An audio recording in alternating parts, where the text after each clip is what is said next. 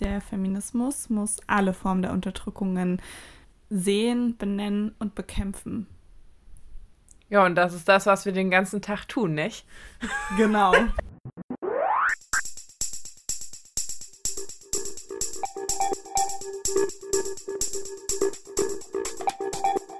Willkommen bei den Quarantine Queers, deinem queer-feministischen Podcast in der Krise.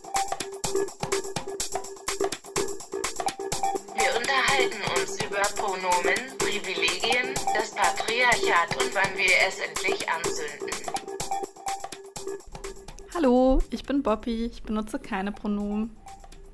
Hi, ich bin Kloppy, ich benutze das Pronomen S. Und zusammen sind wir Bobby und Kloppy.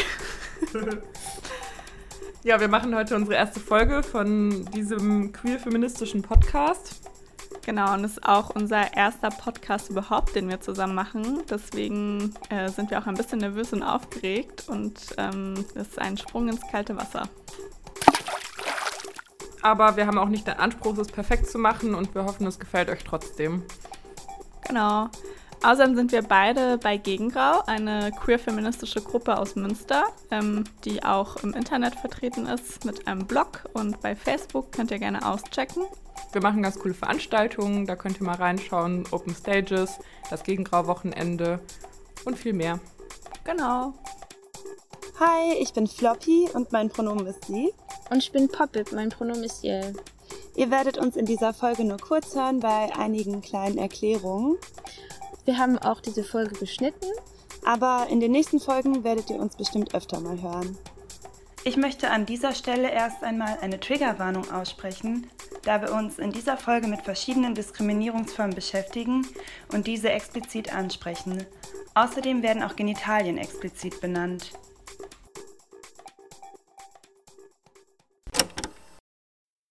Hey Bobby, was ist eigentlich dieses Feminismus?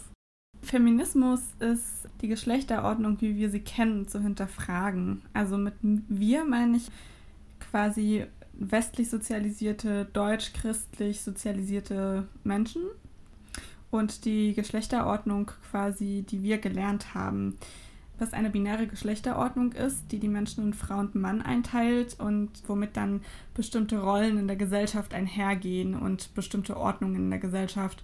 Und ähm, der Feminismus legt das quasi als Grundstein der Kritik, um dann auch eine Gesellschaftskritik zu formulieren. Okay, das heißt, es bleibt nicht nur dabei, die Geschlechterordnung zu hinterfragen, sondern das wird dann als Angriffspunkt für eine umfassendere Gesellschaftskritik verwendet. Genau, es ist immer der Fokus auf die Gesellschaft auch, die quasi, in der diese Ideen entstehen, die wir dann leben. Und was für eine Rolle spielt dann der Queerfeminismus? Der Queerfeminismus ist nochmal eine spezifische Schule des Feminismus, die quasi, also man könnte es auch so nennen, ein queer-inklusiver Feminismus, der quasi queere Perspektiven mit einbezieht und mitdenkt, was eigentlich selbstverständlich sein sollte, aber was leider nicht bei allen Feminismen selbstverständlich ist oder eine Rolle spielt.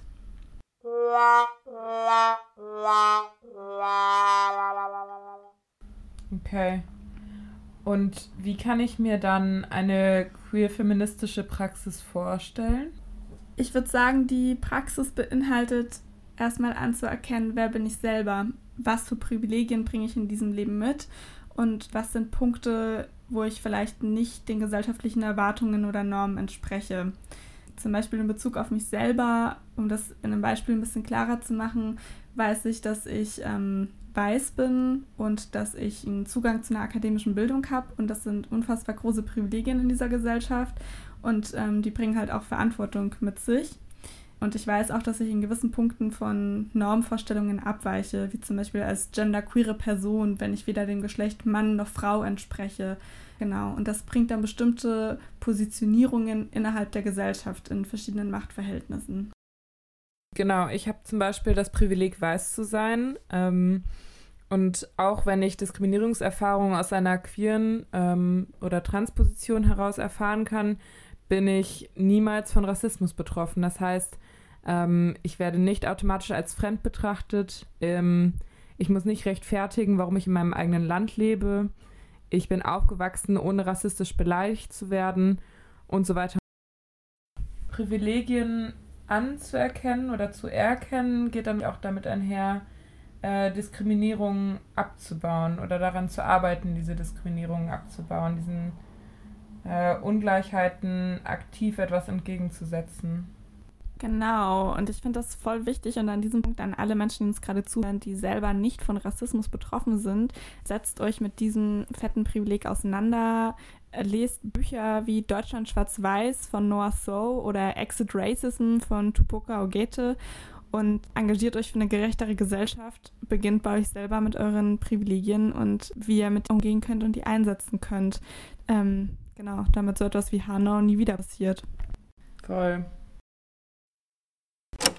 Eben hast du die Norm erwähnt oder Normen.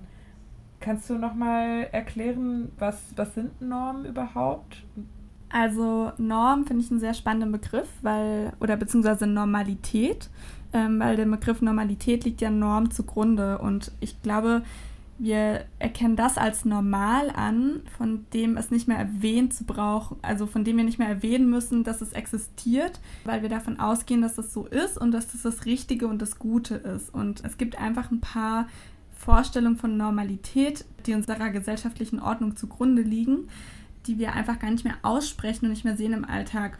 Aber diese Vorstellungen von Normalität sind die, die mir im Alltag begegnen, wenn ich anfange, mich außerhalb dieser Norm zu bewegen. Es gibt zum Beispiel ein Normenmodell von Gail Rubin, was von 84 ist. Es ist ein bisschen alt und es ist auch ein bisschen dichotom aufgemacht, aber das zeigt nochmal ganz gut, was quasi als das Normale und das Gute gesehen wird und was das Abweichende und dementsprechend das Schlechte sein soll. Und da gibt es Kategorien wie zum Beispiel Heterosexualität versus Homosexualität, ehelichen Sex versus unehelichen Sex, nicht käuflichen Sex versus käuflichen Sex.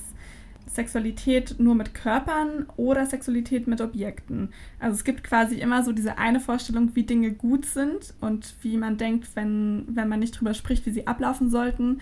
Und alles, was anders abläuft, ist dann quasi die Abweichung von der Norm.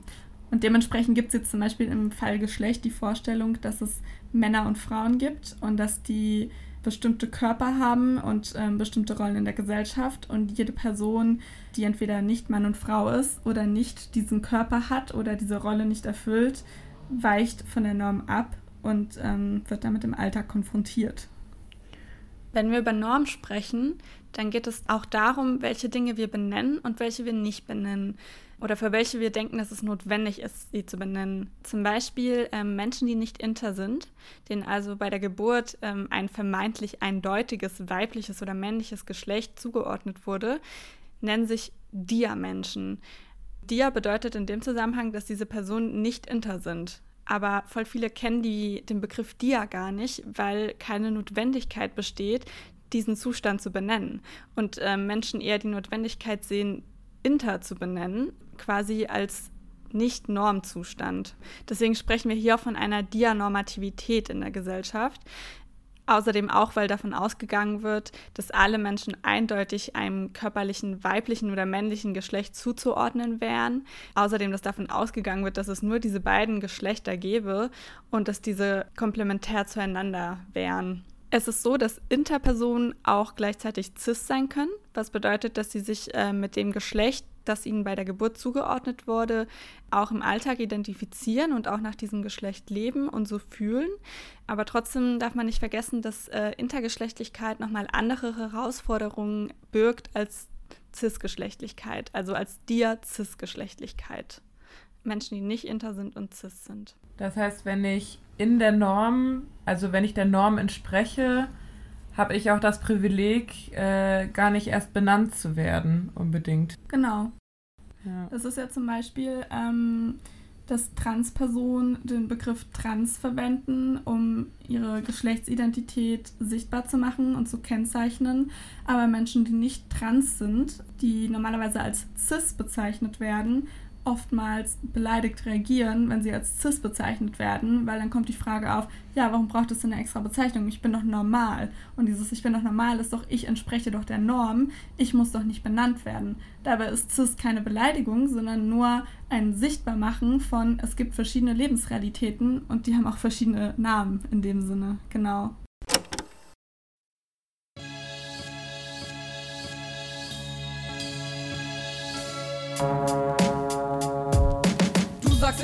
in deine Kategorie.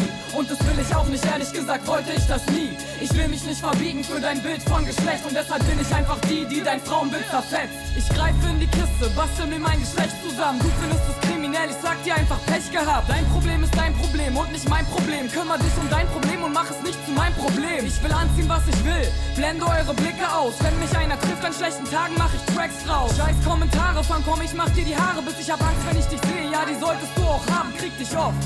Und ich hab mich schon dran gewöhnt, find es unkreativ, seit Jahren das Gleiche zu hören. Und jeder denkt, er wäre der Erste, der das sagt. Früher hatte ich das Bedürfnis, einfach auf sie einzuschlagen. Heute habe ich bisschen Mitleid, wenn ich mit Gefangenen aber trotzdem gehen die Aggressionen einfach nicht weg, die ich habe. Denn die Mehrheit unterstützt diese Rollen, die dich einzwängen und die sich seit der Kindheit schon in unsere Köpfe einbrennen. Du sagst, ich pass nicht in deine Kategorie. Und das will ich auch nicht, ehrlich gesagt, wollte ich das nie. Ich will mich nicht verbiegen für dein Bild von Geschlecht und deshalb bin ich einfach die, die dein Frauenbild zerfetzt. Du sagst, ich pass nicht in deine Kategorie. Und das will ich auch nicht, ehrlich gesagt, wollte ich das nie. Ich will mich nicht verbiegen für dein Bild von Geschlecht und deshalb bin ich einfach die, die dein Frauenbild zerfetzt. Du sagst, Frauen benehmen sich anders, meine Neigungen sind krankhaft. Doch ich bin nicht geboren, damit mein Anblick dich anmacht. Ich wurde schon von Frauenklos geschmissen, konfrontiert mit Gedanken aus dem Arsch rausgeschissen. Von Leuten, die zu viel MTV geguckt haben, die Werbung sehen und denken auf dem Bildschirm wäre das Wahre. Ich war nie so, wie ihr mich haben wolltet und bin zum Glück bis heute nicht mit eurem Bild verschmolzen. Ich versuch stolz zu sein oder einfach drauf zu scheißen, versuch Leuten Mut zu machen, sich selber treu zu bleiben. Diese Kategorie sollten überflüssig werden und es wäre mein Traum, wenn es irgendwann auch alle merken. Und es überflüssig wäre, Lieder darüber zu singen und ich meine Zeit mehr mit was Schönerem verbringen. Alltagsrepression, ich erlebe das mein Leben lang und seh dir an und wünsch dir, dass du nicht mitreden kannst.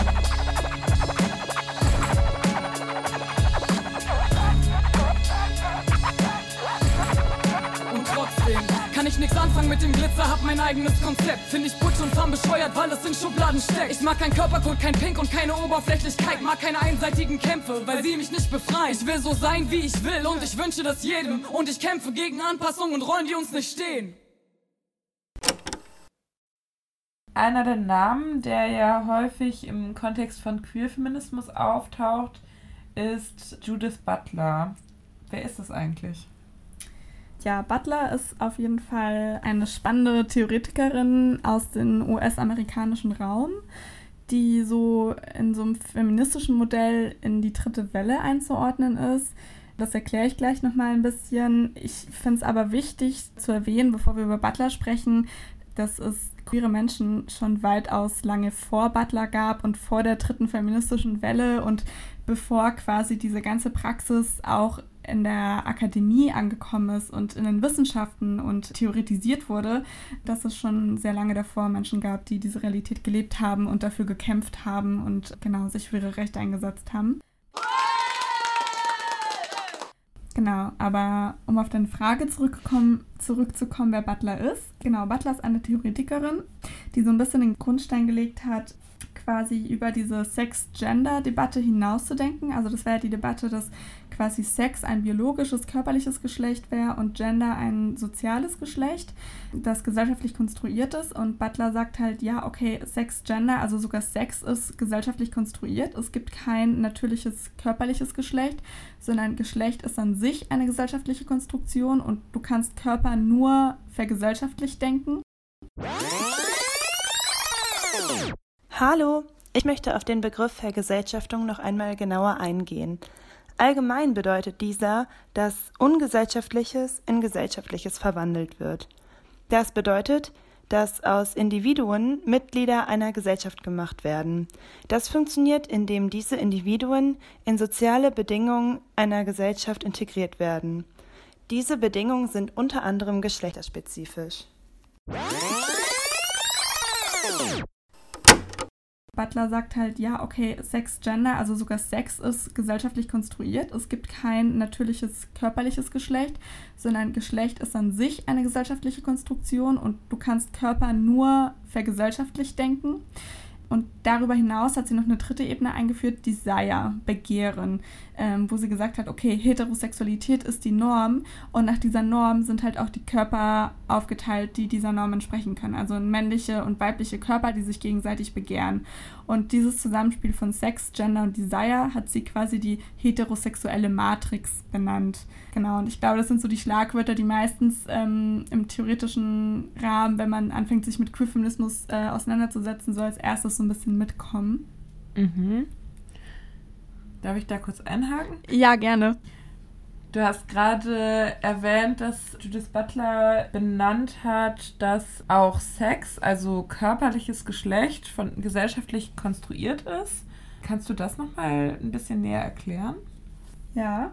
Es geht darum, so ein bisschen von der Idee abzuweichen, dass es so einen natürlichen Kern des Menschen gäbe, den man erfassen könnte, sondern zu sehen, dass die Einteilung vom Mensch in Geschlechter aufgrund von körperlichen Merkmalen, wie sie geschieht, an sich schon ein Konstrukt der westlichen Kultur ist, das dazu dient, diese heterosexuelle Matrix, wie sie es nennt, aufrechtzuerhalten. Hi, hier ist Popip. Ich wollte nur kurz mal erklären, was Konstrukt der westlichen Kultur heißt, weil das ist nicht so einfach zu begreifen. Also in Sozialwissenschaften werden sehr viele Sachen als konstruiert beschrieben. Es kann erstmal komisch klingen, aber es heißt im Endeffekt nur, dass Individuen die Welt nicht neutral wahrnehmen. Dafür wird oft eine Metapher benutzt, und zwar die Metapher der Brille. Und das heißt, jede Person oder jede Gruppe von Personen trägt eine andere Brille und sieht dann die Welt anders. Unter dem Begriff der westlichen Kultur versteht Mensch die Kultur, die in Nordamerika und Europa produziert wird. Also insgesamt Konstrukt der westlichen Kultur heißt einfach diese westliche Brille oder Wahrnehmung der Welt. Und diese Wahrnehmung der Welt wird sehr oft als die richtige und die wahre vorgestellt, ist also sehr dominant, obwohl es eine Vielfalt von anderen Perspektiven gibt, die genauso wichtig sind.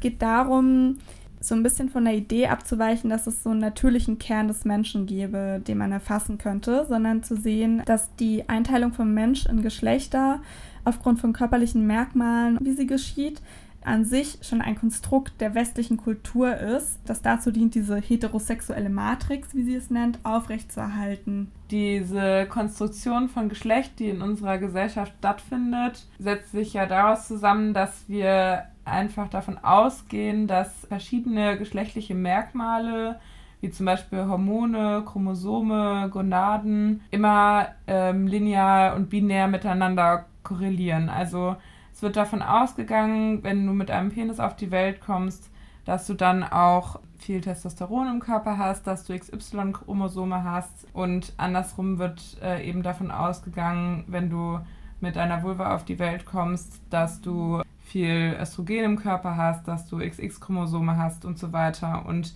in, in Wirklichkeit haben wir aber viel mehr geschlechtliche Vielfalt als in dieser binären Teilung, die da aufgemacht wird. Eine Frage, die sich, glaube ich, Menschen stellen sollten, ist, hast du schon mal überhaupt deine Chromosome oder Hormone checken lassen? Denk mal drüber nach.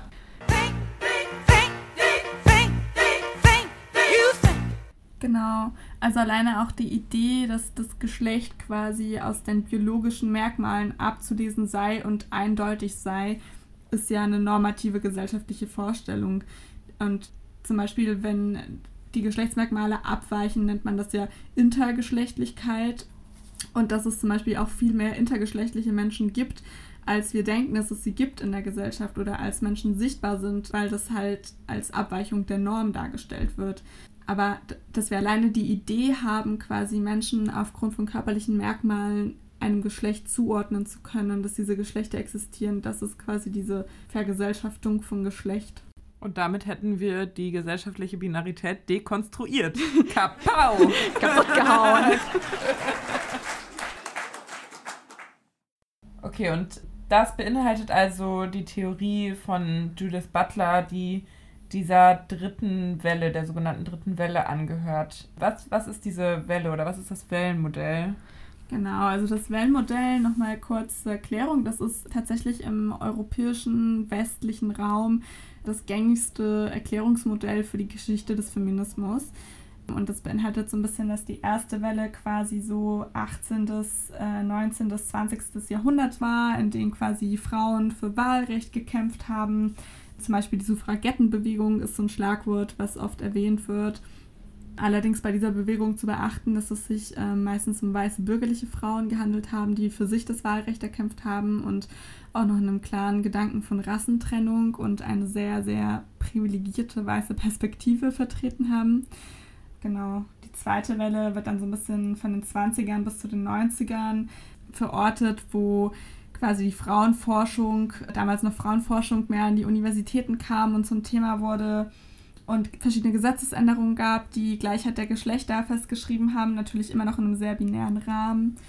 Und so ein bisschen diese Sex-Gender-Unterscheidung, von der wir vorhin schon gesprochen haben, die dann quasi in der dritten Welle auch nochmal aufgehoben wird. Aber zweite Welle ist zum Beispiel so Simone de Beauvoir. Und ihr berühmtestes Zitat ist, man wird nicht als Frau geboren, man wird zur Frau gemacht, was diesen Aspekt von Vergesellschaftung nochmal aufmacht. Und in der dritten Welle ähm, war quasi ausschlaggebend dieser Wandel der Frauenstudien zur Geschlechterforschung.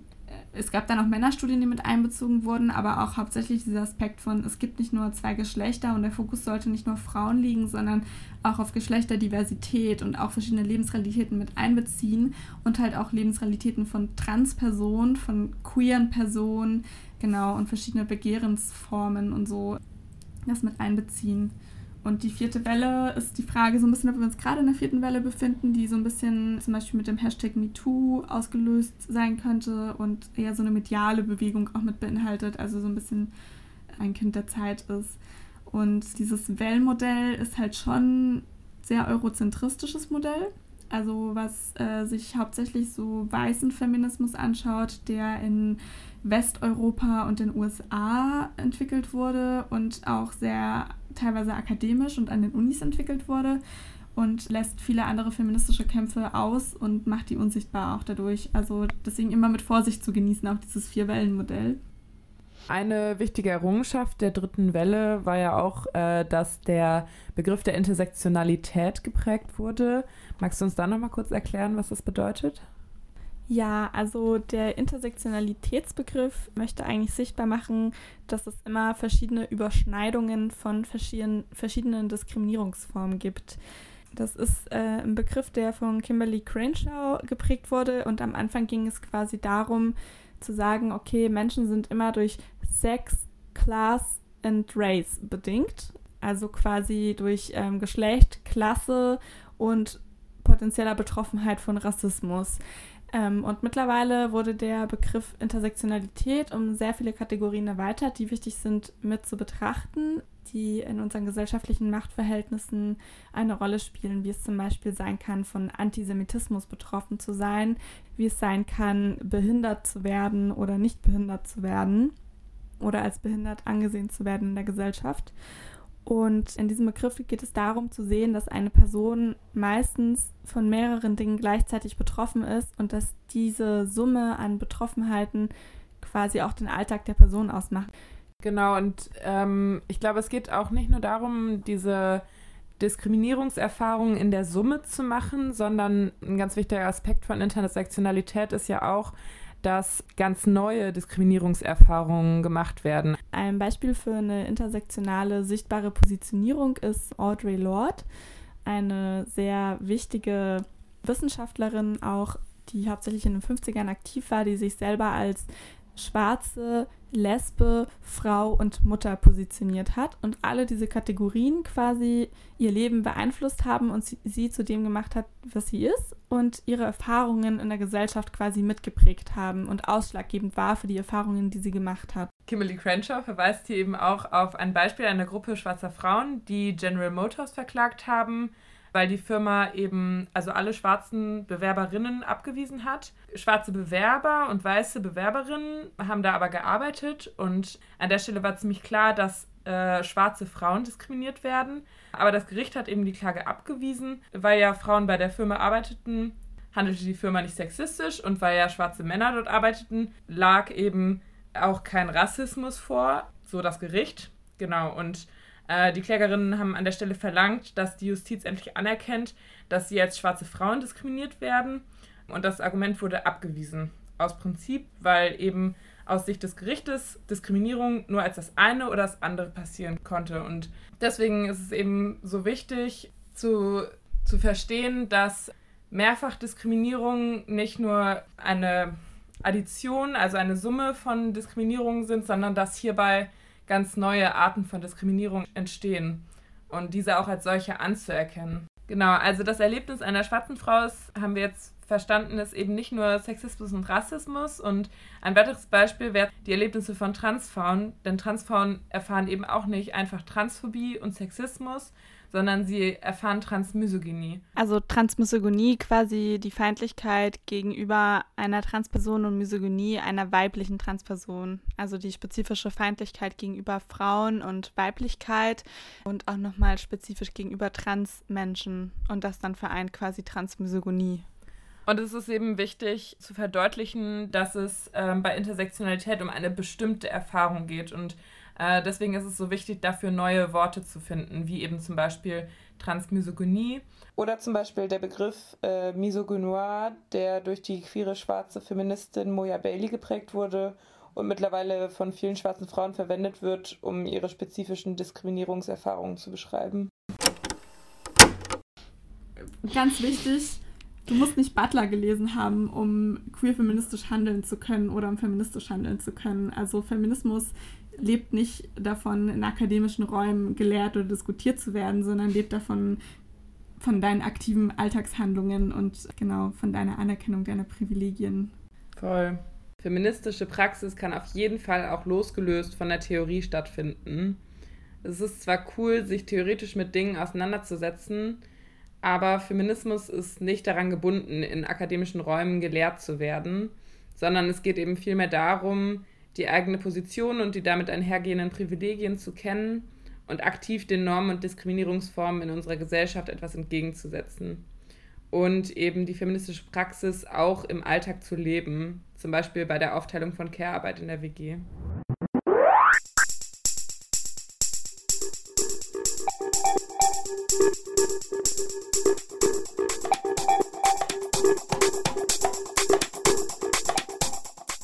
Das war's erstmal mit der ersten Folge, die ja auch schon inhaltlich ganz schön voll war. Wenn Dinge unverständlich waren oder ihr Nachfragen habt oder so, schreibt uns gerne. Genau, wir freuen uns über euer Feedback. Wir waren ziemlich aufgeregt und haben ziemlich oft irgendwie versucht, das hier aufzunehmen und genau, sind jetzt gespannt aufs Ergebnis und äh, freuen uns, wenn ihr uns eine Rückmeldung gibt. Genau, und hoffen, dass wir einfach alle was mitnehmen können. Ansonsten packen wir euch noch ein paar coole Links mit unten rein, wo ihr noch mal ein paar Sachen noch nachlesen könnt oder anschauen könnt. Und genau, freuen uns aufs nächste Mal. Tschüss. Ciao.